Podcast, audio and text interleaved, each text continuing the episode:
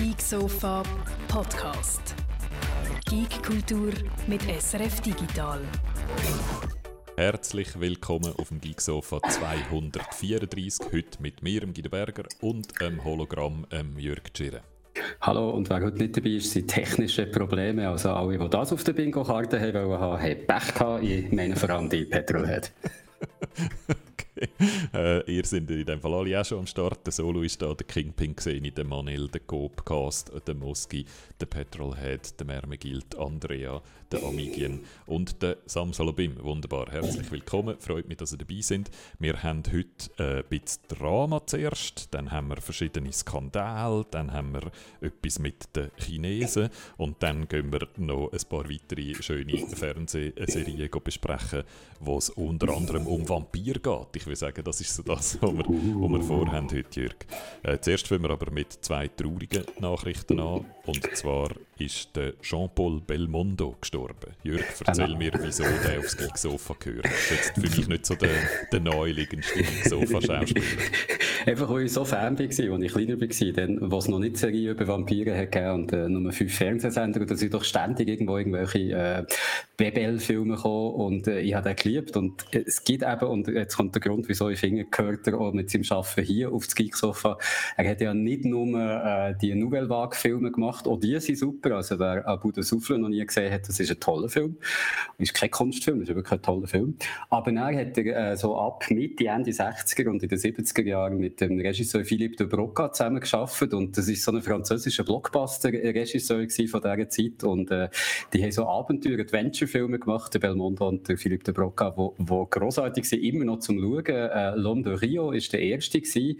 Äh, dann ist glaube äh, Les Tribulations d'un Chinois en Chine, Le Magnifique und Incorrigible. Das sind glaube die vier Filme, die sie zusammen gemacht haben und ich könnte jedem nur empfehlen zum Nachschauen, äh, wenn Leute sterben wie äh, Jean-Paul Belmondo, der ja wirklich ein schönes und langes Leben hatte, dann ist man ja ein bisschen traurig, aber es ist ja nicht so, dass man nur traurig sein sollte, aber man könnte es als Anlass nehmen, mal wieder so schauen, was die alles gemacht haben im Leben und im Fall von Belmondo würde ich wirklich die zum Teil ein bisschen vergessenen Abenteuerfilme äh, mal wieder schauen, die er gemacht hat. Ich bin nicht sicher, wo dass man die kann bekommen kann. Ich habe die mal auf DVD gekauft und äh, wer möchte, äh, kann ich sie ausleihen auf DVD und wer sie selber findet, kann ich sie nur empfehlen. Also äh, London Rio war einer meiner Lieblingsfilme als Kind und ist glaube ich immer noch einer meiner Lieblingsfilme. So eine französische Indiana Jones Variante ein bisschen.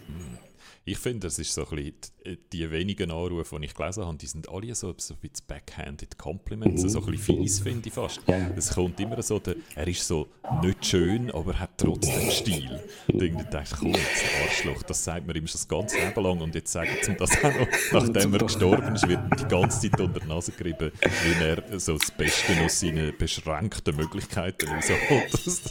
ich finde es wahnsinnig nervig.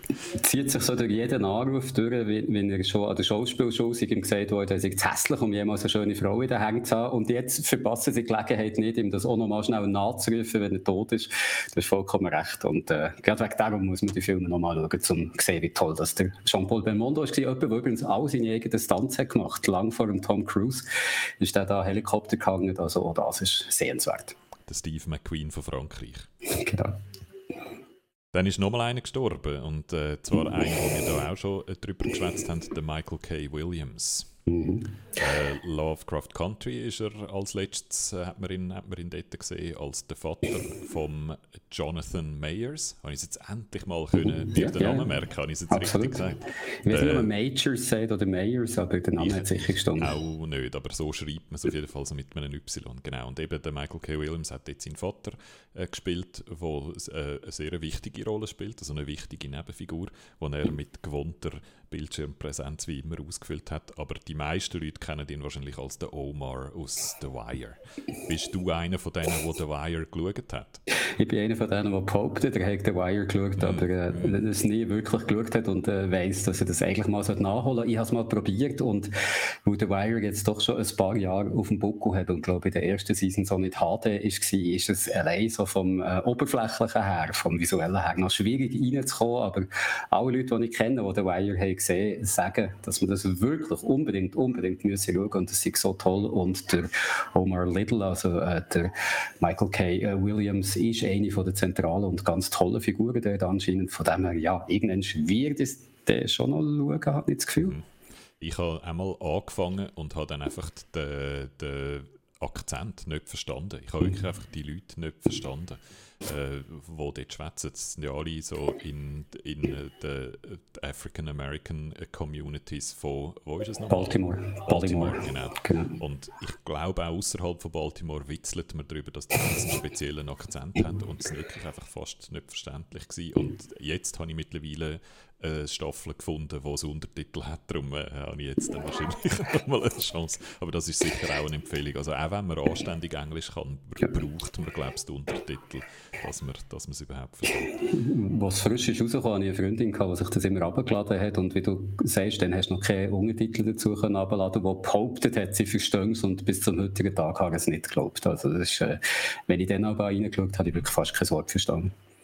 Ähm, ich kenne ihn eigentlich eher, äh, habe ihn das erste Mal so richtig wahrgenommen in Boardwalk Empire, wo er äh, den Chalky gespielt hat, so einen, einen, von den vielen Gangster-Bosses, der dort äh, um die Vorherrschaft über den Alkoholschmuggel und das Gambling und all das andere Zeug am Boardwalk gekämpft. Habe ihn dort sehr, sehr beeindruckend gefunden. Einfach so die so eine unheimlich bedrohliche Figur, oder? Und irgendwie die ganze Zeit einfach Angst hast bei jedem Wort, das er sagt, hast Angst. Und ich, was ich speziell an dem finden, ist, dass das nachher so ein bisschen wie meine Wahrnehmung von Michael mhm. K. Williams äh, gefestigt hat. Er hat auch sonst häufig so bedrohliche Figuren gespielt und äh, jetzt so in den Nachrufen und wie die Leute reagieren auf seinen Tod, hört man sehr viel von, wie warmherzig und fröhlich er ist. Ich habe so Videos gesehen, wo er tanzt irgendwo im Central Park und es ist, es ist, er ist glaube ich ein wahnsinnig guter Tänzer und so und er scheint sehr so eine, eine warmherzige, fröhliche Figur zu sein und das mhm. ist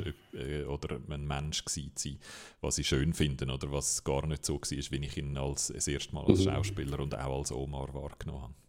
Er hat eine interessante Lebensgeschichte gehabt und interessant ist in dem Fall eine, sehr schwierige. Also er ist in den Projects aufgewachsen und ist eine Zeit lang auch, glaube ich, homeless gewesen, während er probiert hat, als Tänzer äh, einen Job zu finden irgendwo. Und das ist, glaube ich, ein paar Jahre gegangen, bis er in einem Janet Jackson Video mitmachen konnte und hat dann mit, mit 25 ist das, glaube ich, in, äh, in, also im 25. Geburtstag sogar in einem Barfight hat ihm jemand mit einer Rasierklinge das Gesicht aufgeschnitten und wegen dieser Wunde ist man da als Gangsterdarsteller auf ihn aufmerksam geworden und eigentlich äh, ist er vom Tänzer zum Schauspieler geworden. Und ich habe ihn äh, auch gesehen bei Boardwalk Empire, ich kann absolut unterschreiben, was du sagst, dass er dort einfach sehr bedrohlich hat gewirkt und äh, bei äh, Lovecraft Country hat es mir gedacht, hast aber auch gesehen, dass er wirklich facettenreich spielen kann, also dass er dort sehr verletzlich kann wirken und gleichzeitig so bedrohlich, also dass er beides so zusammenbringt.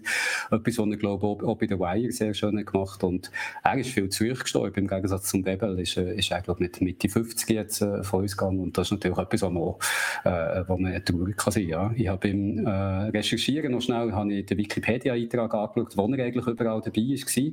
Ich ganz vergessen, er war ja bei, bei Ghostbusters ist er gewesen, das habe ich, habe ich nicht mehr gewusst. Er hat bei Assassin's Creed mitgespielt und äh, letztes Jahr ist ja die Beastie Boys äh, Bio-Doku rausgekommen, die sie gemacht gemacht haben. Und dort hat er auch ein Cameo gehabt als Bob Dylan, was mir doch ein interessantes Casting dünkt.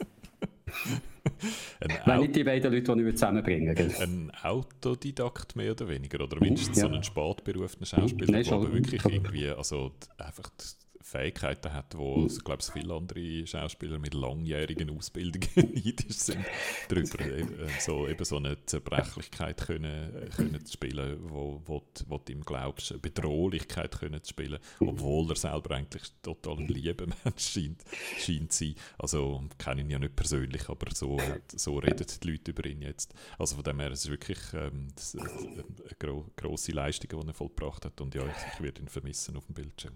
Ich frage mich sowieso, ob du eine Schauspielerausbildung brauchst oder ob du das nicht einfach kannst. Wie man es ja vom Journalismus so sagt, wenn du es nach zwei Wochen nicht gelernt hast, dann kannst du es nie. Und ich glaube, Schauspieler bist du doch einfach oder bist es nicht.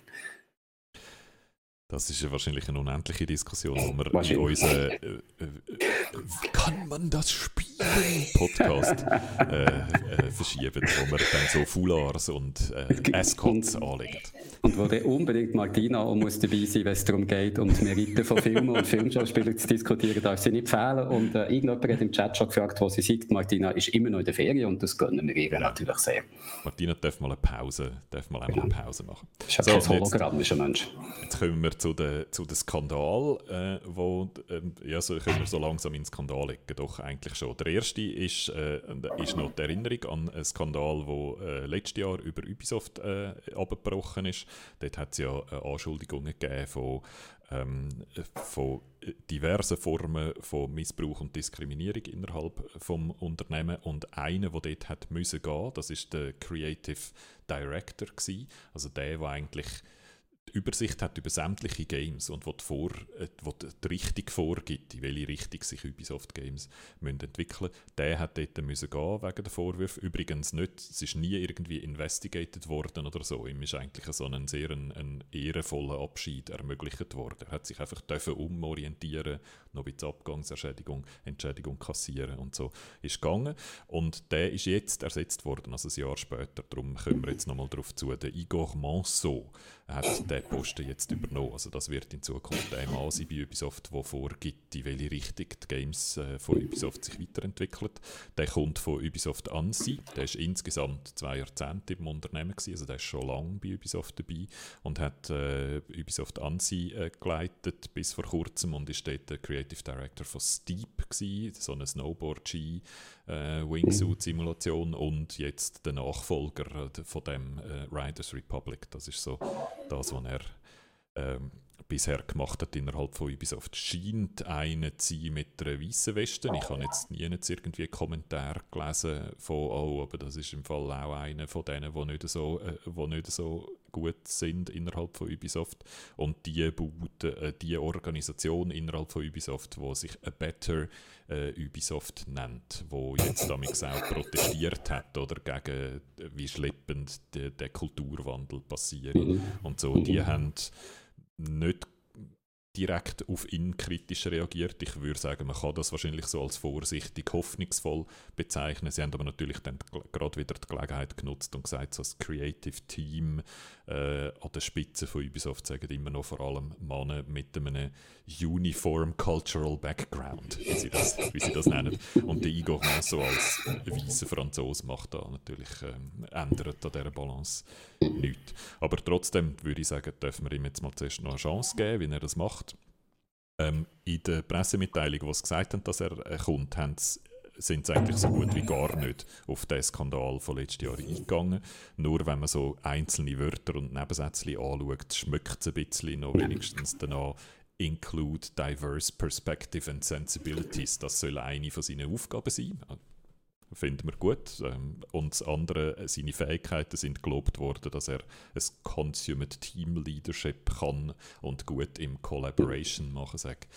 Ähm, vielleicht ist das so ein bisschen, ähm, vielleicht hilft das dem Kulturwandel innerhalb von Ubisoft.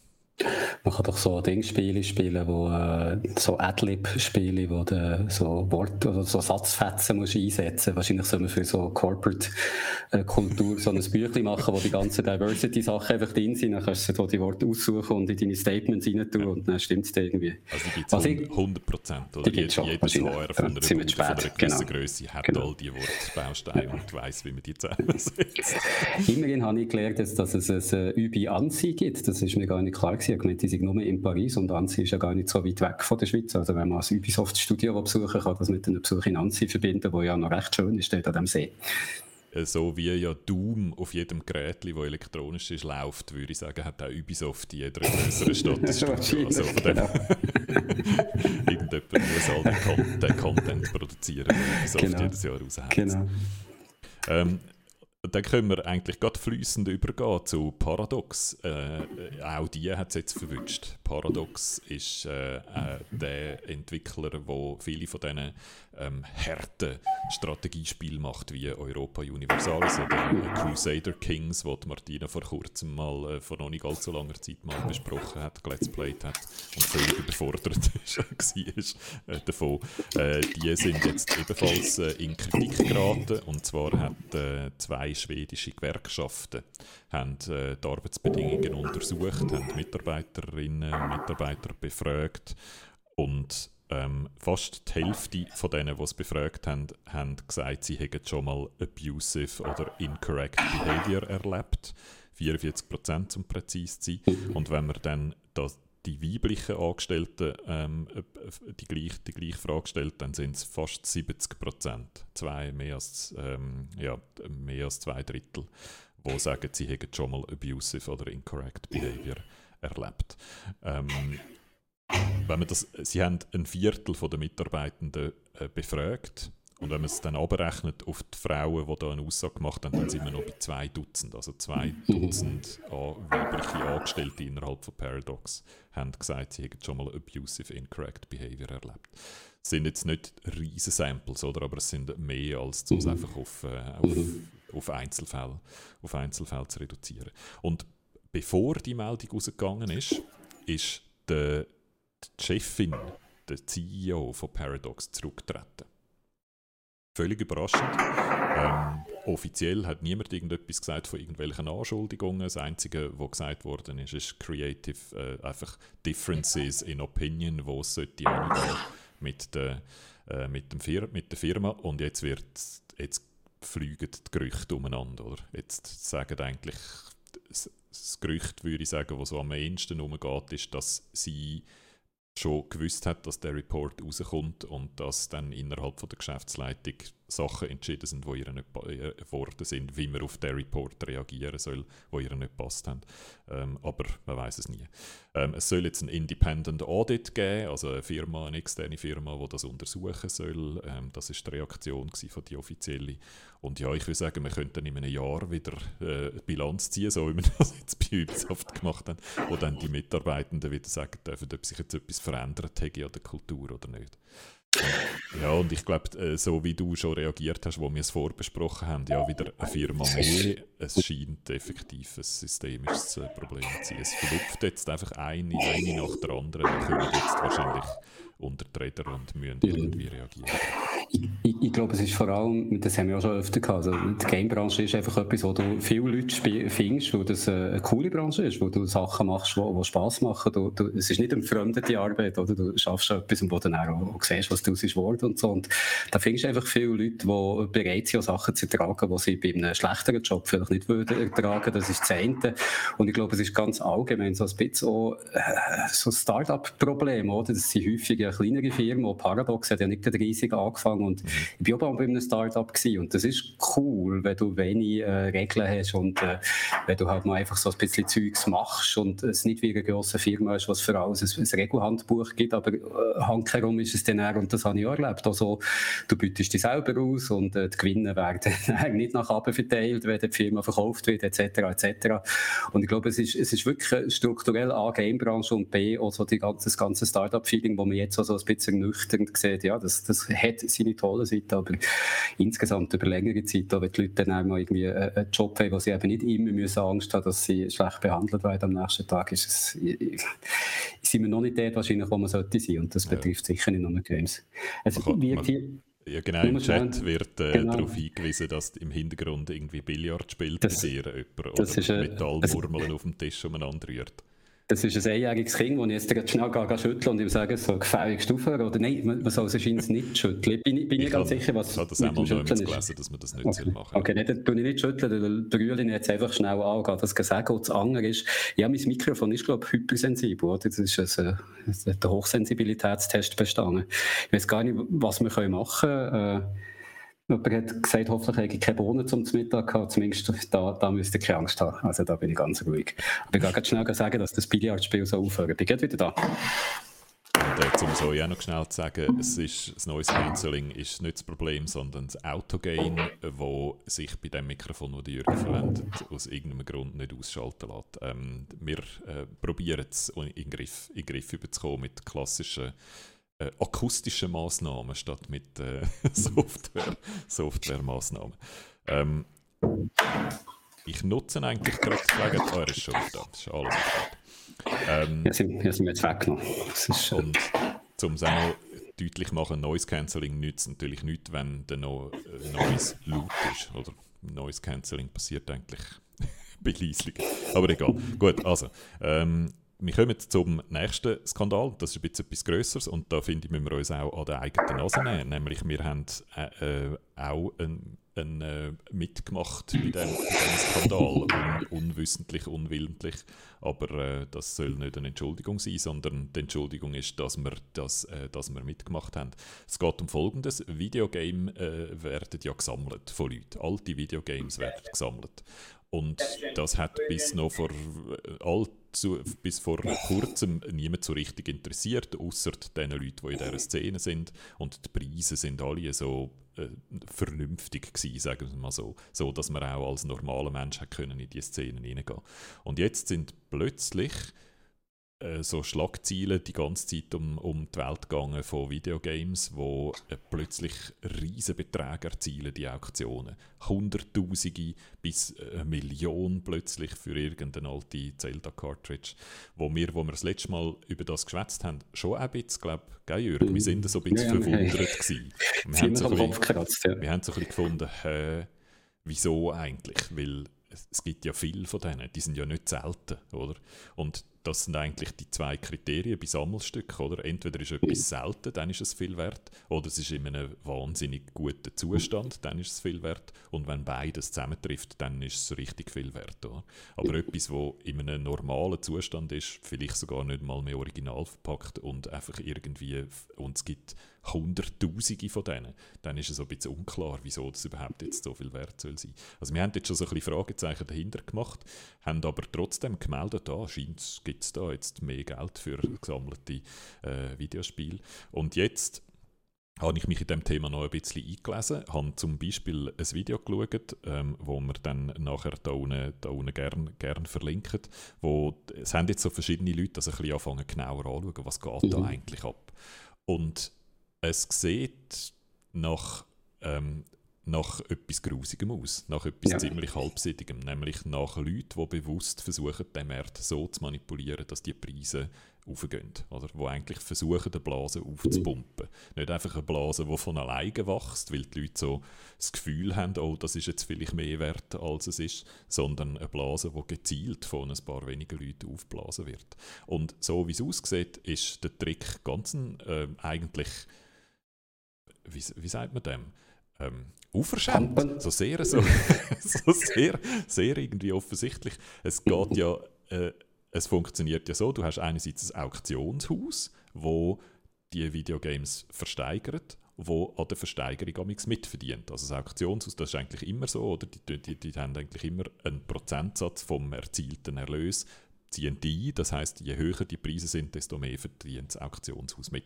Also die haben das Interesse daran, den Preis so hoch wie möglich zu halten. Und darum gibt es dort dann auch Gesetze. Zum Beispiel dürfen wir ähm, sogenannte Schill-Gebote, also Leute, die einfach, können, die einfach einen Preis auftreiben, indem sie ein Angebot machen, ohne dass sie eigentlich selber die Absicht haben, das äh, zu kaufen. Das ist verboten, oder? Das ist äh, genau aus dem Grund, dass Leute eben nicht das Auktionshäuser und einfach künstlich äh, die Preise auftreiben. Also das ist der eine Part vom Teil und der andere Part vom Teil ist das sogenannte Grading. Und da gibt es eine Firma, die heißt Wata Games, ein Auktionshaus, das beteiligt ist, heißt Heritage Auctions. Und Wata Games, das sind die gibt es noch nicht allzu lang und die tun jetzt seit kurzem Videogames graden. Das heißt, die machen so eine Plastikschale rundum und dann ein Siegel drauf und auf dem Siegel steht, wie gut der Zustand von dem von der Cartridge und ihrer Originalverpackung da drin ist.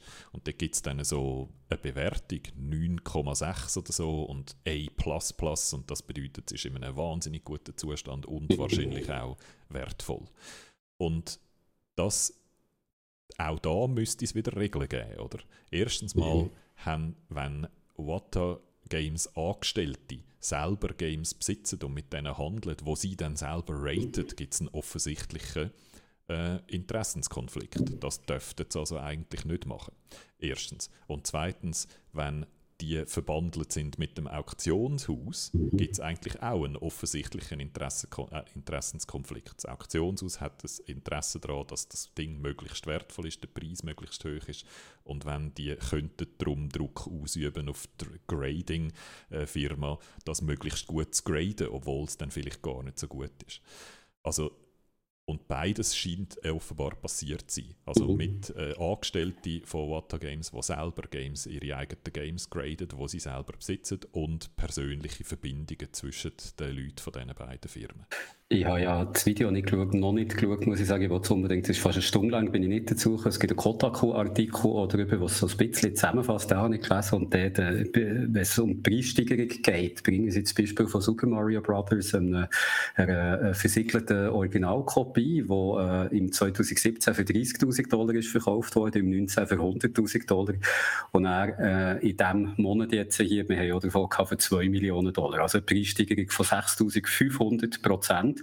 Und der Witz ist, die, die es gekauft haben jetzt für so viel Geld, das ist unter anderem einer von Heritage Auctions, also wo, die, wo, die, wo die Sachen auch versteigern. Also ganz ein klarer Interessenskonflikt, den du sonst wahrscheinlich nie würdest zulassen.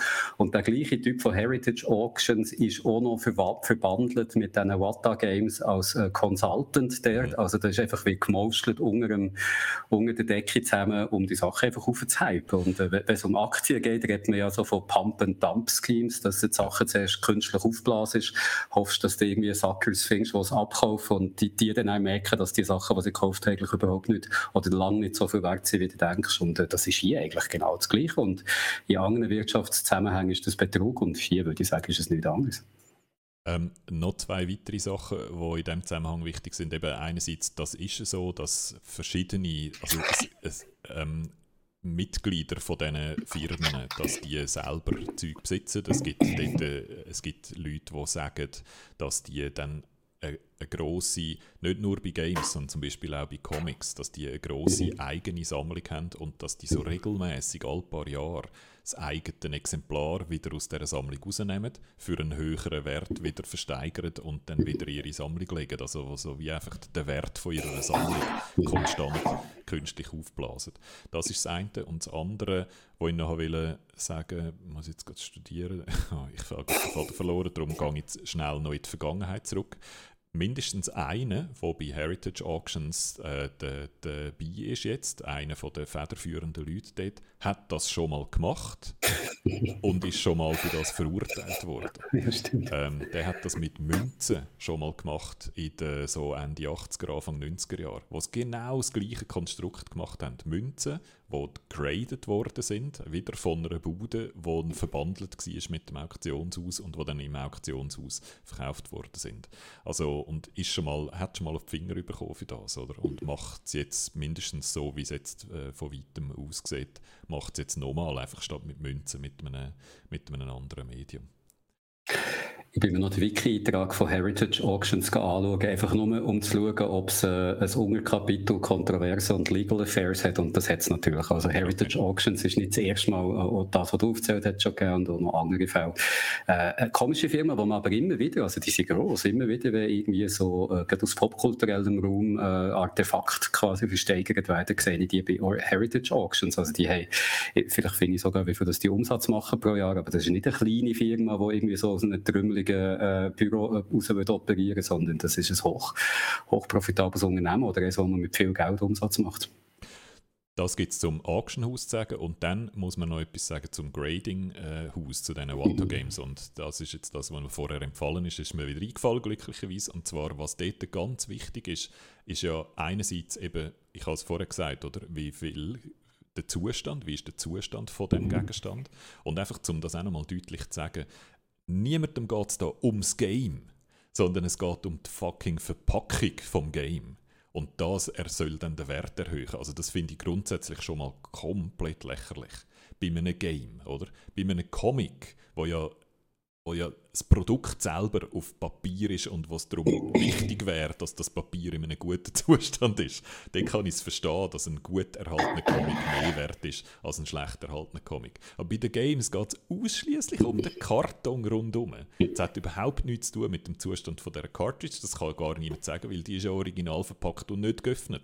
Also es ist komplett virtuell, um das einfach deutlich zu sagen. Die Unterscheidung zwischen einem 30'000 frankigen Super Mario 64 und einem 1 Millionigen Super 64 ist ausschließlich der Zustand von, von der Verpackung, was bescheuert ist. Aber das ist, das ist nur das eine. Das zweite ist ja, wie selten ist es? Wie viele so Exemplare gibt es eigentlich?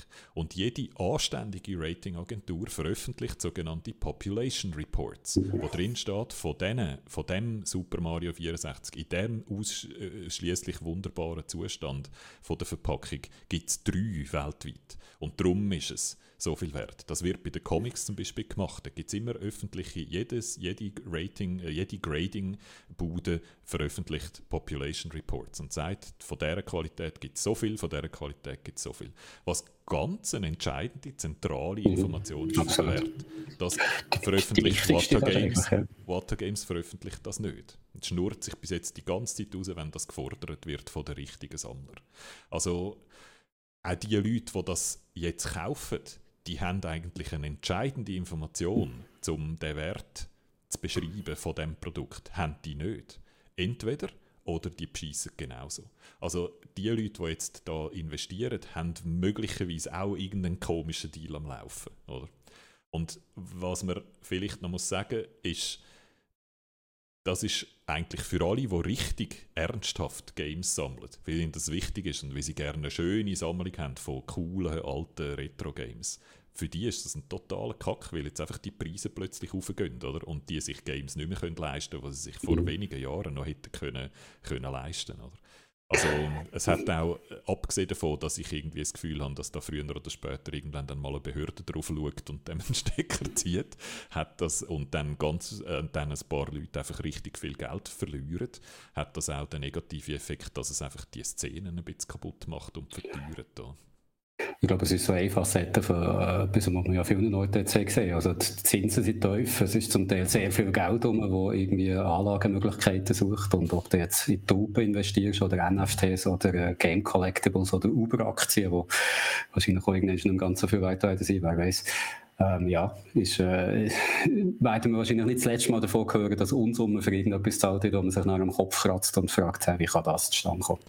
Also, und das ist jetzt das, was ich am Anfang gesagt habe, wo wir auch wir uns bei der Nase nehmen müssen und nicht nur wir, sondern generell, ich würde sagen, sämtliche Medien. Ich habe nie die Schlagzeilen gesehen, wo die damals umgegangen ist und jemand hat die Arbeit gemacht und recherchiert, wer eigentlich die Heritage Auctions und die Wata Games sind, wieso eigentlich die Beiträge so hoch sind. Viele haben so ein bisschen Grund, Stirn gerunzelt und sind dann zu den nächsten Schlagzeilen übergegangen, so wie wir. Oder? Und es ist jetzt ein YouTuber wo, äh, und so andere äh, Leute auf dem Internet, so Zivilisten eigentlich, die die mhm. Arbeit gemacht haben und angegangen sind. Der, den ich geschaut habe, jetzt, äh, der kümmert sich sonst eigentlich um so die Speedrun-Szene. Also das ist nicht einmal einer, der sich jetzt spezialisiert auf Investigative Gaming Journalism, sondern beschäftigt sich, noch, sich normalerweise mit Speedruns, wo auch ihre, äh, was immer wieder das Kanal gibt, wo sich dann immer die Frage stellt, stimmt der Speedrun oder hat einer beschissen? Darum, der ist sich gewöhnt, gut zu recherchieren und hat das jetzt angewendet äh, auf das. Aber also da würde ich sagen, jetzt, oder CNN, also die grossen Massenmedien, die dann zum Teil die Schlagzeilen einfach völlig unbesorgt, äh, un, un, gesehen übernommen haben, machen das haben bis jetzt auch eher einen schlechten, einen schlechten Job gemacht man wird ja zum Werbeträger quasi, oder? Also jede höhere Auktion ist äh, Anreiz für Leute, dort reinzugehen und, und auch probieren mitzumischen. Und wenn wir da einfach darüber berichten, wow, schon wieder ein Spitzenpreis erzielt, ist es eigentlich nur Werbung für Heritage Auctions und äh, Wata Games. Und auch das ist gezielt. Die sind mal auf Pan, äh, auf irgendeine, wie heissen die, so eine Pan-Shop-Sendung gewesen, wo sie irgendwie den Wert von ihren Games hoch geredet haben, wo der Grading-Mann dort immer sagt, wie viel wert die Games sind und so. Also das ist pure, äh, das ist pure Absicht, oder, dass die Schlagzeilen um die Welt gehen, weil das eben auch wieder den, den Markt aufblasst oder die, die Blasen aufblasst. Also mit anderen Worten, äh, wir machen ja kein Investment, äh, äh, bei, bei, SRF, aber also das ist ziemlich sicher eine Blase und ich wäre also sehr, sehr vorsichtig beim viel Geld investieren in, in äh, Retro-Videogame-Konsolen. Gibt es das Atari ET-Game, wo äh, Atari dann vergraben hat, weil es so schlecht ist? Das, wenn du dort noch eine gut erhaltene Kopie, die nicht vergraben ist, hast, dann kannst du vielleicht viel Geld damit machen, wer weiß. So, ähm, also, äh, passet auf bei so Zeugs. Ähm, dann haben wir noch eine kleine, zwei kleine Nachträge ähm, ähm von Themen, wo wir auch schon darüber geredet haben. Ich glaube, letzte Woche A Day of Twitch, das war ja gerade vor einer Woche. Gewesen. Da haben Leute gefunden, wir müssen Twitch boykottieren und nicht streamen und auch nicht schauen am äh, Mittwoch vor einer Woche, weil Twitch zu wenig macht, um Marginalized Creators, also ähm, zu schützen vor ähm, ähm, Angriffen, die auf sie passieren. Und das hat einen Effekt gehabt. Ähm, ich sehe sehr unterschiedliche Zahlen, je nachdem. Es gibt eben keine öffentlichen Zahlen von Steam und darum sieht man einfach so Leute, die schätzen. Ähm, die einen sagen etwa 20% weniger Peak Concurrent Viewers. Normalerweise hat ähm, Twitch so 4,5 Millionen Leute einen Peak im Schnitt, die am Tag auf Twitch am etwas schauen sind. Und an dem A Day of Twitch, also am letzten Mittwoch, sagt er nur auf 3,5 Millionen aufgegangen, statt auf 4,5 wie sonst im Schnitt. Also das wäre dann minus 20 Prozent. Ähm, was natürlich auch am Tag selber hätte können liegen, theoretisch. Aber das ist die, die eine Zahl, die man hat. Eine andere Zahl wird geschätzt, dass etwa 10'000 Leute weniger gestreamt haben als sonst. Also die Creators, die sich an dem Streik äh, beteiligt haben. Und bei anderen, äh, eine andere Zahl, die ich gesehen habe, sagen etwa statt wie sonst, etwa, statt wie am Mittwoch vorher 65 Millionen Stunden geschaut, sagen nur 54 Millionen mhm. Stunden geschaut worden, was dann etwa minus 16 Prozent wäre. Also schon so einen, einen spürbaren, deutlich sichtbaren ähm, Zacken in den, in den Zahlen bei Twitch. Ob das dann in denen genug Gefühl unter dem Hinter macht, um etwas zu verbessern, werden wir dann sehen. Twitch gehört ja zu Amazon, das darf man nie vergessen, oder? Twitch genau. ist eine Amazon-Bude und Amazon hat sonst jetzt auch nicht den besten Ruf, im, wie sie ihre Mitarbeiter behandelt. Darum würde ich jetzt da mal nicht den Schnuff anheben, dass da schnell eine Verbesserung passiert. Und dann haben wir noch zu China einen Nachzug. Die haben ja den äh, gefunden, wir müssen unsere Kinder retten vor dem Opium Games und darum dürfen die Kinder jetzt nur noch drei Stunden pro Woche und zwar am Freitag, Samstag, Sonntag vom 8 bis 9 Uhr dürfen sie online gamen. Und äh, alle, die das, über das berichtet haben, haben sich ein bisschen gefunden hm? und haben gedacht, ja, wahrscheinlich wird das schnell irgendwie umgangen. Und äh, ja, und was ich schön finde daran ist, sie haben es nicht nur umgangen, sondern China hat ist wie immer besonders kreativ und geschäftstüchtig und hat sofort gerade das Geschäftsmodell für uns gemacht. Es gibt jetzt scheint Buden, die dir Accounts vermieten wo du kannst einen, einen Erwachsenen-Account für ein paar Stunden mieten und dann kannst du unter dem Account dieses Arena of Valor spielen und nachher musst du wieder raus. Wir haben ja letzte Woche schon gedacht, dass Kinder vielleicht sich einfach mit ihren Eltern ihren Accounts werden einloggen und sie dann nicht ganz sicher waren, ob man das nicht unterbinden kann. Und da hat jetzt auch gedacht, es wird doch leicht sein, das können irgendwie trotzdem zu kontrollieren, wer da dahinter ist. Aber anscheinend geht es dann doch einfacher, als man denkt, so etwas zu umgehen. Ähm, chinesische Firmen sind einfach wahnsinnig kreativ bei, bei so Lösungen. Das weiß man ja schon seit damals, wo sie mit Gold gehandelt haben oder mit World of Warcraft Gold, Stimmt, wo ja. immer völlig immer gegen alle Nutzungsbedingungen verstoßen hat und wo auch hart bekämpft worden ist von den Spielherstellern, wo aber China immer wieder einen Weg gefunden hat, da eine ganze Farm von, von Goldfarmer aufzustellen, wo das irgendwie möglich gemacht haben. Und das wird jetzt da auch wieder ein bisschen so sein, oder? Mit jeder Firma, die es oben abnehmen, poppt zwei neue Firmen auf, die irgendeinen neuen Weg gefunden haben haben, das zum Gehen und eben auch noch ein bisschen Geld zu verdienen damit. Das finde ich so das Lässige daran. Das sind nicht einfach nur die Privatleute, die das irgendwie die umgehen auf eigenes Risiko oder auf Risiko der Eltern, sondern es gibt sogar noch eine Firma, die damit versucht, Geld zu verdienen. Wie heißt es, wenn Gott der Zitrone gibt nach Zitronensirup, oder wie ist das englische Sprichwort? Ja, genau, genau so. Hat sie in dem Fall gemacht. Das müsste das chinesische Sprichwort sein. Stimmt. wenn Gott der Zitrone gibt, verkauf sie. Und ja, Auswirkungen auf den chinesischen E-Sport-Nachwuchs müsste das haben, aber das müsste eigentlich die, sie haben ja vorher das schon eingeschränkt gehabt. Ich weiß nicht mehr genau, wie viel das war, aber dort war es schon eingeschränkt für Jugendliche. Also das hat es mittelfristig garantiert, oder? Wenn, Ganz sicher. Und das ist aber wahrscheinlich auch Absicht. China, das chinesische Regime hat gefunden, das ist nicht so wichtig, dass wir dort eine Weltwahl, eine Weltmacht bleiben, so wie das, so wie das jetzt noch ist. Ich habe noch nie irgendetwas gehört von Riot. Ich mich würde gerne mal etwas vom League of Legends Hersteller Riot hören, weil die sind eigentlich von dem auch betroffen. Oder in League of Legends sind die chinesischen Teams traditionell sehr, sehr stark und dort haben auch die ja. League of Legends Weltmeisterschaften sehr viele ja, äh, Zuschauer. Und äh, die sich jetzt so Sorgen machen um den Nachwuchs und ihre Präsenz in China. Man hört immer nur von den chinesischen Gamefirmen. Tencent habe ich immer nur Tencent gehört, aber stimmt, du hast recht, Riot habe ich nie etwas die yeah. weiss ich es wahrscheinlich auch nicht vertun yeah, mit genau. irgendwie Aussagen. Die schauen jetzt mal, was kommt Sagen und hoffen auf die, die Mieterkans. Genau. So, Das wären die Skandal und die Schlagzeilen gewesen. Ähm, jetzt, haben wir, jetzt haben wir nur noch erfreuliche Sachen. Und zwar What We Do in the Shadows, unsere Lieblings-Vampire-Serie ist losgegangen, dritte Season. Wir haben schon zwei Folgen gesehen, oder? Mhm. Zwei jetzt, gell, bis jetzt, ja. Ich habe es so vermisst und es ist so schön, dass sie wieder da sind und es ist einfach lässig.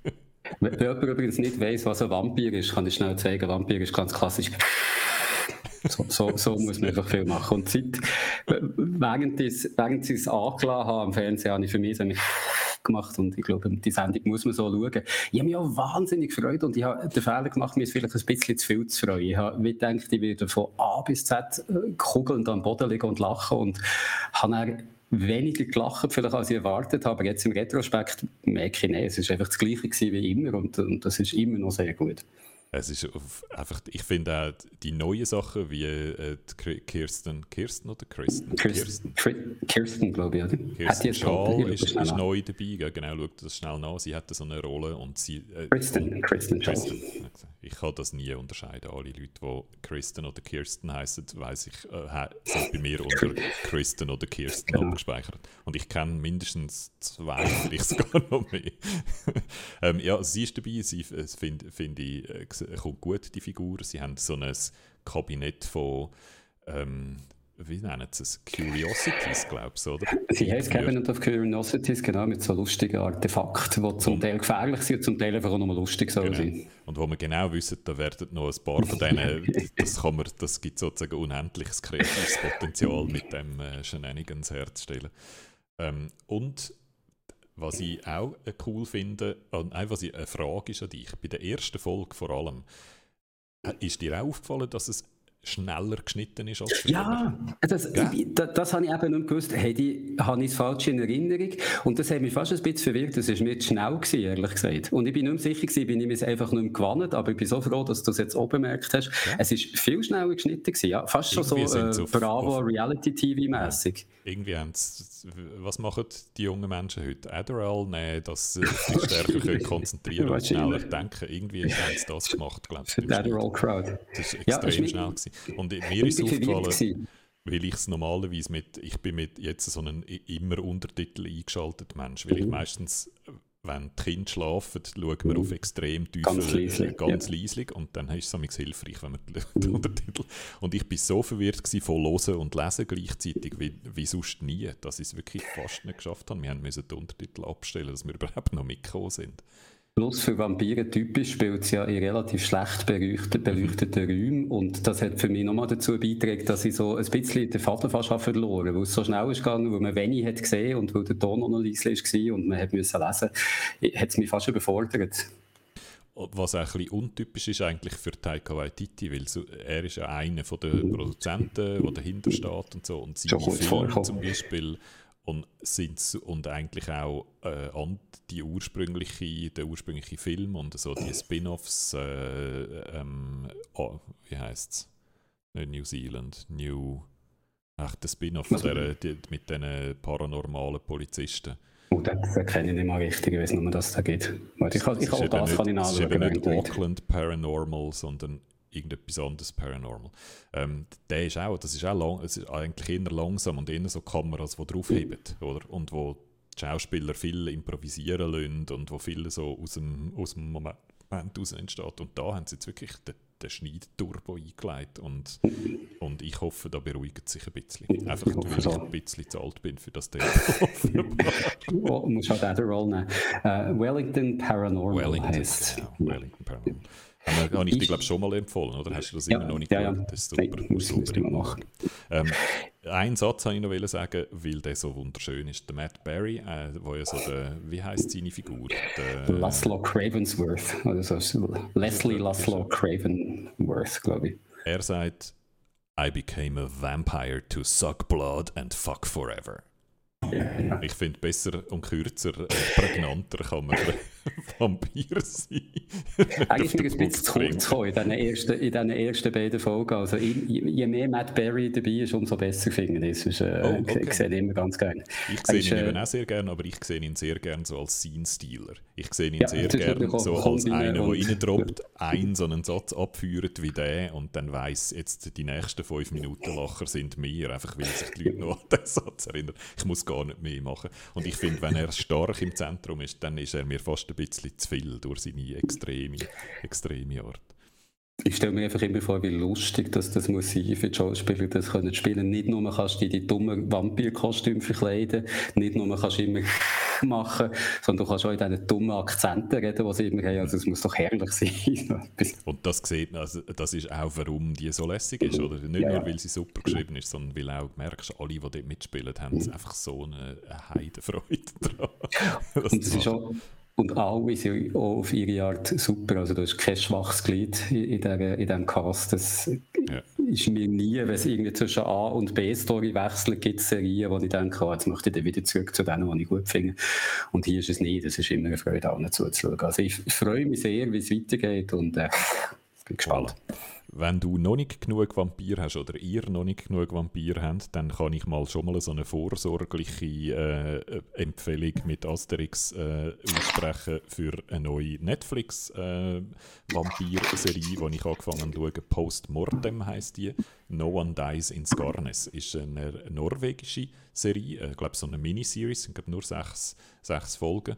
Und äh, dort geht es darum, dass eine junge Frau äh, tot gefunden wird auf, auf einer Wiese draussen. Und also so auf einem Feld äh, am Arsch von der Welt. Skarnes ist so außerhalb von Oslo, habe ich nachgeschaut. Ähm, mhm. ist noch näher an der Hauptstadt, aber ist also im Krachen raus, dass es klopft und hat, hat so mehr Tankstellen als Leute, habe ich das Gefühl, wenn ich so auf Google, auf Google Maps schaue. Und äh, dort liegt sie so auf einem Feld und wird dort tot gefunden und dann, weil das ein bisschen ungewöhnlich ist, dass eine junge, gesunde Frau einfach auf einem Feld liegt, hat zwar keine Gewalteinwirkungsanzeichen, äh, wird aber trotzdem obduziert und währenddem ihr so angefangen wird, der Brustkorb aufgeschnitten, wacht sie auf und ist dann trotzdem nicht tot. Und dann bald einmal merkt sie dann mindestens, dass da irgendwie etwas Vampiriges am sich, am sich tut. Ich habe erst die erste Folge gesehen, bis dahin hat sie zwar gemerkt, dass sie vom äh, wieder auferstanden ist von den Toten, aber sie hat glaube ich noch nicht geschnallt, dass sie eine Vampirin ist. Ähm, ich bin sehr gespannt, in welche Richtung das geht. Und es ist so eine sehr so skandinavisch, oder? Ruhige Kamera, lakonische Schauspieler, lustige Töne und Wörter. Und aber glaub's mehr ein Drama als eine Comedy. Also ein Dramedy mit wenig Edi bis jetzt einmal. Und sieht aber sehr spannend aus und einfach so das Setup finde ich sehr spannend. Es versucht ohne jede so Magie auszukommen, sondern es ist so total grounded im Boden, am Boden von einem Kaffee. Und das finde ich sehr ein reizvolles Setup. Jetzt noch schnell, damit ich weiss, von was das du genau jetzt den Wiki-Eintrag aufgemacht von Postmortem und da hat es noch äh, Quotes aus der äh, norwegischen oder schwedischen Presse, ich weiß es nicht genau, Aftenposten zum Beispiel und äh, da merke ich jetzt, die nordische Presse die ist äh, zu 100% pun-based. Äh, sie sagen, Aftenposten sagt von der Serie, es, sei, äh, es fängt ein bisschen blutleer an, aber dann wach sie von den Toten auf und haben richtig Biss, die Serie. Also das Oh, wow. das ist so gut. Das ist schon so die Kritiker, die sich von alleine schreiben, den Art. Genau, Bloody Fun. Six. Gut. Also mir hat es auch schon nach der ersten Folge hat sie, habe ich sie gar nicht blutleer gefunden, sondern ich bin sofort drin, ich habe sofort Figuren gern. Es fängt damit an, dass die Polizisten vor Ort erst realisieren, dass das einzige Bestattungsunternehmen, wo sie jetzt telefoniert haben, um die junge Frau da abzuholen, dass das der Vater und der Brüder ist von der jungen Frau, die da liegt. Dass das vielleicht nicht die, wie soll ich sagen, empathischste mögliche Lösung vom Problem. Also es ist sehr viel, äh, es spielt auch so mit Dorf, wo es noch nie mit Gewaltdelikt konfrontiert worden ist und so. Das ist, das, ist ein richtiges reizvolles Setup. Mal schauen, ob es dann bis zum Schluss trägt. Und damit hätte ich mir gerade selber die schöne Überleiter gegeben zu der aktuellen Rick and Morty Season. Das war äh, die Staffel 5 gewesen, Genau, ja. Wo wir letzte Woche schon mal kurz angeschnitten haben, dass, dass das wieder kommt. Und jetzt schon fertig ist. Folge, also das, Folge genau. 9 und 10 sind genau. erledigt. Die ist zu Ende gegangen. Wie hast du sie gefunden? Man sagt doch immer, dass man einen bestimmten IQ muss haben, um Rick and Morty zu verstehen. Und jetzt merke ich, ich habe einfach den IQ nicht. Ich habe zwar tolle Folgen gefunden, aber ich habe es nicht gecheckt. genau, muss ich sagen. Jürg, ich stelle fest, wir haben ein Diversity-Problem. Wenn uh. Martina nicht da ist, dann reden wir, die von einem similar cultural background kommen uh. und in einem ähnlichen Alter weiße Männer sind, reden wir immer, sagen wir alle genau das Gleiche, weil genau so ist es mir auch gegangen. Ich okay. bin nicht rausgekommen. Leck, damit bin ich nicht rausgekommen. Die letzte Folge vor allem. Ich bin, die letzte Folge, ja. Die andere oh, also, habe ich, glaube noch knapp das 9 habe ich noch knapp äh, geschafft und beim 10 haben sie mich so dermaßen abgehängt. Sie machen sogar so einen verdammten Insider-Witz drin, dass man jetzt müsste sich daran erinnern an eine Folge von irgendeiner zweiten Erst, oder ersten Staffel nee, oder so. Die erste Season Folge 7 oder 10 ist es glaube ich, wo, wo sie Referenz nehmen darauf jetzt Jahre, Jahre später in der fünften Season. Ich glaube auch ein Inside-Witz, also weil Rick and Morty ja nicht per se äh, so... Äh, längere Strukturen verfolgt oder irgendwie über eine Season oh, irgendwie yeah, von yeah, etwas handelt, yeah. sondern sehr episodisch ist, haben sie jetzt, wo sie mal auf etwas, äh, auf etwas zurückgreifen, was schon mal passiert ist, haben sie jetzt möglichst weit weggenommen. So habe ich irgendwie das Gefühl, um sich auch ein bisschen Scherz zu glauben. Aber nein, ich bin überhaupt nicht rausgekommen. also ein bisschen bin ich rausgekommen, aber nicht wirklich. Es geht, von, es geht ums Multiversum, es mhm. geht um irgendwelche Methoden zum Multiversen zu zerstören, glaube Es geht um Zeitsprünge, es geht um, um Hirne können abladen von anderen. Es geht darum, dass wir jetzt plötzlich die grünen Portale, die ja seit immer äh, zentral sind äh, in Rick and Morty, wo in jedem Vorspann immer drin sind, haben wir jetzt plötzlich eine Figur, die gelbe Portal hat, mhm. die wahrscheinlich irgendeine Bedeutung hat, dass das jetzt plötzlich gelb ist statt grün, ich aber nicht geschnallt habe. Also sie haben wirklich einfach so ihren grossen Intelligenzschwanz auspackt und mir den so viermal ins Gesicht gehauen und dann, die, dann die Staffel beendet. So komme ich mir vorkommen so sehr schnell ein Tempo ums Gesicht gehauen, der, der äh, Überlegenheitsschwanz, weil du hast so, so kurze, es sind nicht Flashbacks gewesen, du hast so kurze Momente im Hirn vom Rick oder von Morty mhm. gesehen und das ist so schnell gegangen, dass ich wirklich mhm. keine Chance hatte und, und das nochmal geschaut habe und jetzt glaube ich, ich weiß ganz, ganz wenig, was es jetzt so heisst. Es ist, wir sehen ja äh, eigentlich bei Rick und Morty so ein, so ein Multiversum, wo der Rick äh, durch die, eben die Portalpistole, durch die grünen Löcher, durch andere äh, Parallelwelten kann, was ihn auch wieder gibt, der Rick. Und äh, äh, jahrelang hat er sich umgebracht, äh, sich selber in all diesen anderen Universen, wo, glaube einer von diesen anderen Ricks seine Familie hat umgebracht, wenn ich das richtig verstanden habe, oder auch daran schuld ist, dass die gestorben sind. Und es ist so lange weitergegangen, dass der Rick sich selber umbringt, dass sie irgendwann so einen Waffenstillstand haben, äh, äh, gemacht haben und die Citadel of Ricks baut, wo es zentral darum geht, eben zum ersten Mal sehen wir die in der ersten Season, wo sich kein Mensch mehr daran erinnert und jetzt wiederkommt. Das ist so eine, quasi so ein Nexus, äh, wo alle Ricks sind und alle Mortis auch sind.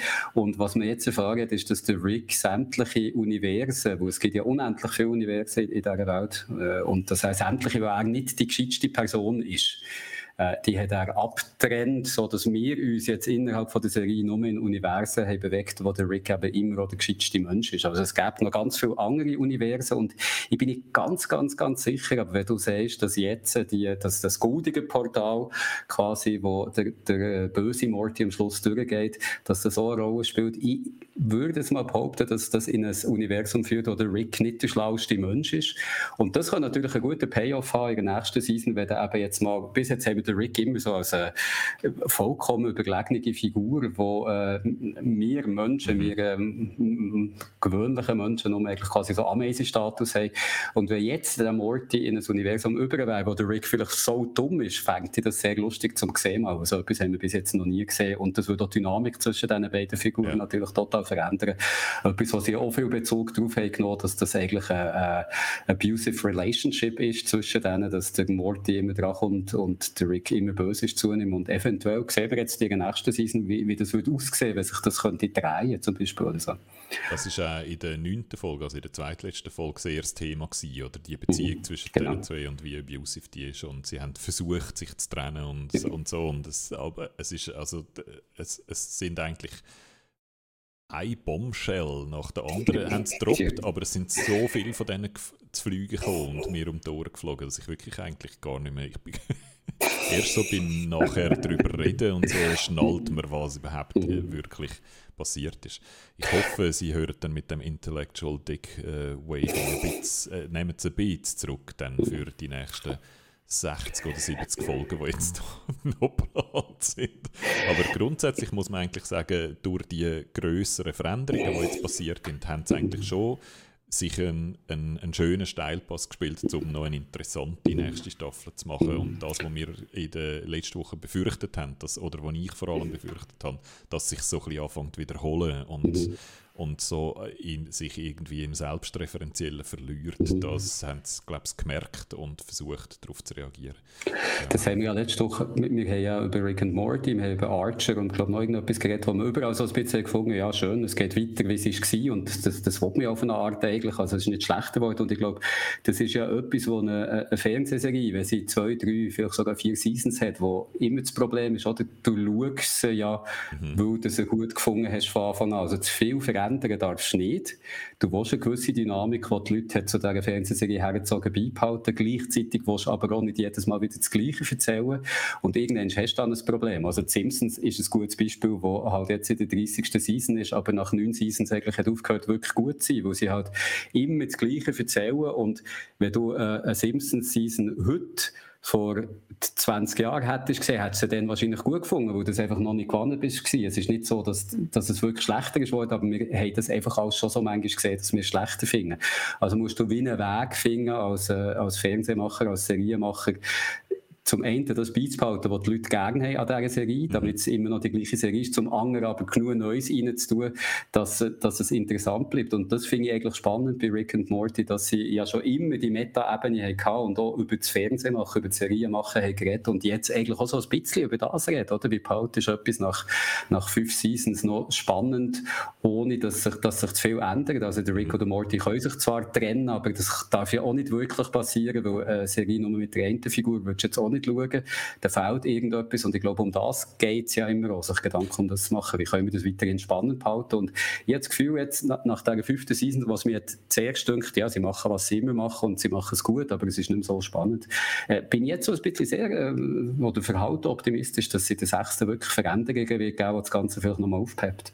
Sie haben uns ja ähm, gut nachvollziehbar bewiesen, dass sie schlauer sind als wir und haben darum auch das gemerkt, bevor wir das gemerkt haben, oder dass die Gefahr besteht, sich im Selbstreferenziellen zu verlieren und dass man etwas muss machen dagegen. Und dann tun sie es auch noch durchexerzieren, oder? Sie zeigen uns den Spin-off, wo nur der Rick drin vorkommt, ohne den Morty und zeigen uns, wie mühsam das, das wäre. Also genau. es ist, äh, ja, ich glaube auch, dass wir da optimistisch sein dürfen. Und wer es noch nicht hat gesehen, kann sich in der äh, letzten Folge im Season-Finale auf eine sehr schöne Anime-Sequenz am Anfang freuen, die mir wirklich sehr, sehr gut gefallen hat, wo der, äh, wo der Rick als Anime-Figur äh, quasi zeigt. Und ich finde, sie schaffen es immer sehr schön, so, so die Essenz von, von irgendeiner kulturellen Artefakt, wie ja. Anime sind, so rauszukratzen und so schön auf sich zu übertragen und so, so ein bisschen over the top zu machen, dass es zwar zum einen Hommage ist und zum anderen auch ein bisschen Karikatur. Äh, hat mich sehr schön Anfang gedacht. Und ich glaube, ähm, etwas, wo für mich die grossen Komiker am besten können, oder? Sie können sich beißend über etwas anderes lustig machen, wie eben Anime-Serien und nehmen dem, nehmen dem Stachel die Schärfe, indem sie sich noch beißender über sich selber lustig machen und mit ihnen selber noch härter ins Gericht können, als mit allem um sie herum, oder? Und äh, dann, dann ist es wieder fair, oder? Dann, dann, ist es wieder, dann ist es wieder richtig. Und das, das ja, von dem her sehr eine interessante äh, Staffel gewesen und bin gespannt, wie das weitergeht. Soll ich noch erzählen, wie es mir in No More Heroes gegangen ist? Würde mich interessieren, wenn wir ja Anime hatten in Japan, wäre das ja voilà. auch wieder eine gute Überleitung, oder? Ähm, no More Heroes 3 ist ein Game, ich muss sagen, ich, kann, äh, ich bin mich nicht, mir nicht mehr ganz sicher, aber ich glaube, hast nicht du mal für uns einen Game-Tipp gemacht vom Goichi äh, 5.1, äh, vom Suda 5.1? Ich glaube, genau. ist es Killer 7 gewesen, oder ist es... Es ist lustig, was du letzte Woche hast gesagt dass du das willst spielen bin ich schnell anschauen. und das ist das Schlimme, ich habe mich nicht mehr genau erinnern, was das ich genau gemacht habe. Ich muss noch mal schnell schauen, während du weiter erzählst. Also du hast eigentlich Erfahrung mit dem. Äh, der der heißt Goichi Suda oder Suda 5.1, wie er stilisiert heißt. Äh, Go und Ichi, das ist ja 5.1 auf Japanisch. Mm, also Suda okay. 5.1 ist so sein, sein Name. Äh, Grasshopper Manufacture heißt die Bude. Und die machen einfach schon immer Games, die crazy sind. Games, die ganz anders sind als alle anderen. Und darum ist es mir am Anfang bei No More Heroes 3, ich, kann, ich, ich kenne zwar den und ich weiß, dass es die Games gibt, aber ich habe die noch nie selber gespielt. Das war für mich wirklich ein, ein neu gewesen, ein No More Heroes Game zu spielen. Und ich bin also die ersten paar Stunden total verwirrt gewesen. habe wirklich einfach nicht gewusst, was ich jetzt halten soll von dem Game. Ist jetzt das lässig oder nicht? Weil es ist einfach es, ich glaube, am einfachsten ist es zu beschreiben, wenn man es so mit so einem Punk-Fanzine aus den frühen 90er Jahren vergleicht, oder? wo man noch nicht richtig Desktop-Publishing gemacht hat und irgendwie einfach die Leute irgendetwas ausgeschnitten und zusammengeklebt haben und dann schlecht schwarz-weiß kopiert und unter Freunden verteilt. Und so die Ästhetik hat es. Und du merkst irgendwie, da ist jemandem Technik zwar schon wichtig, aber gleichzeitig schießt er auch drauf. Oder? Und es hat irgendwie ein Open World oder so, wo wirklich irgendwie einfach ganz schlimm ausgesetzt sieht aus wie so ein komisches, schlechtes Game aus den 90er Jahren. Und es hat aber andererseits dann wieder Sachen im Game, die technisch sehr kompetent sind. Also wo man irgendwie merkt, die können es schon, wenn sie wollen. Aber sie wollen es gerade nicht. Sie wollen jetzt lieber einfach irgendwie eine Bierflasche auf der Gitarre rumschmieren und komische Geräusche machen. Und so diese Attitüde find, ist einfach grossartig an dem Game. Und es, es ist so Stil über Substanz und das wird sonst immer negativ gemeint. Aber da ist es, glaube ich, total positiv gemeint. Bei dir tönt gerade etwas, was tönt wie ein Drucker und eine Durchsage an einem Flughafen. Nein, das, bei mir ist ruhig. Außer jetzt, glaube ich, ein Müllwagen. Aber. Ah, okay. Ja, was, whatever. Ja, die Autogain-Korrektur macht heute, was sie will. Ist, wir entschuldigen uns für das. Aber äh, es ist jetzt auch wieder besser geworden. Ähm, ja, also einfach die Attitüde ist super, der Stil ist super, die Figuren sind toll designt und der, der Mechanismus vom Game ist eigentlich äh, Bosskämpfe aneinandergereiht. Mhm. Oder du mhm. kämpfst gegen einen Alien, der so in einer wunderschönen Anime-Einführung, äh, äh Einführungssequenz wird so der Hintergrund erklärt. Es hat mal einen jungen Bub gegeben, der so IT-mäßig ein Alien gefunden hat und dann haben die zusammen einen Spass gehabt und dann ist das Alien gegangen mit dem Versprechen, dann wieder zurückzukommen und dann kommt das zurück und dann sind irgendwie beide von denen aber Bösewicht statt, statt mhm. Gute wie, wie ein IT.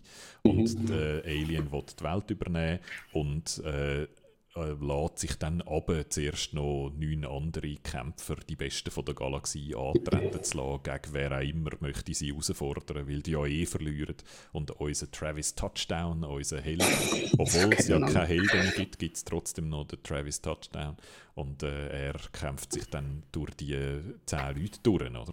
Und das ist eigentlich die Mechanik vom Spiel. Und zwischen denen, weil jeder von diesen Kämpfen kostet Eintrittsgeld, dann, dann musst du immer zuerst das Geld verdienen. Das ist dann so ein bisschen Grümscheln in dieser Open World in grossen Anführungszeichen. Dort machst du dann auch zum Teil Sachen wie Rasenmähen oder Abfall auslesen oder den gleichen Kampf 27 Mal wiederholen. Also das ist recht so zäh und wiederholt sich auch und ist so ein bisschen glaube absichtlich repetitiv und dann gehst du in so einen Bosskampf rein und die sind die, die ich bis jetzt gesehen habe, sind total spektakulär. Die sind immer ganz anders und es geht dort vor allem darum, herauszufinden, wie der Boss kämpft und was du gegen den machen musst und es ist jedes Mal spannend und es sind schwierige Kämpfe und sie gehen eine Weile, bis du dann geschafft hast und die sind eigentlich so der Kern und die sind lässig.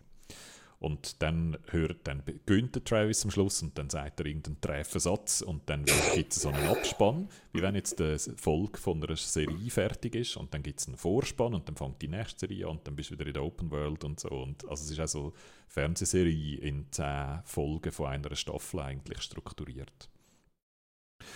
Und ich habe noch schnell nachgeschaut, was ich dann gespielt habe. Lollipop Chainsaw hat das ah, ja, Genau, natürlich. Genau. Und es war also total überzeichnet, trashig, gewesen, äh, ja. aber auch toll zum Spielen. Ich weiß es noch, es ist wirklich wie so eine Zuckerrausch, so eine Frau mit grossen Brüsten und knappem Schüpp mit einer riesigen Motorsage, die sich da so der Monster durchkämpft. Und das Ganze war wirklich so überzeichnet, gewesen, dass es nicht ernst nehmen aber es ist wirklich so eine trashy, trashy Fun. Ist es gewesen. Ja, genau. Das, ich, es ist trashig, es ist, es ist fun, es ist nicht so richtig ernst gemeint, es ist alles irgendwie immer, äh, aber weisst es nicht genau, es gibt Sachen, die ernst gemeint sind und andere, die nicht so ernst gemeint sind, es ist ein fließender Übergang, du bist immer so ein bisschen im Ungewissen, ob du jetzt den Inside-Joke verstanden hast oder nicht. Genau. Es gibt 27'000 Anspielungen pro Sekunde auf irgendwelche Medienformen aus den 80er und 90er Jahren und es ist einfach so vollgepackt mit Charakter. Oder? Und ich glaube, es ist ein Game, wo viele Leute einfach völlig an ihnen vorbeigeht und sie finden, was ist denn das für ein Scheiß? Es ist sogar im Livestream ist so gewesen, Leute, die so reingetroppt sind und gefunden haben, was ist denn das für ein Scheiß?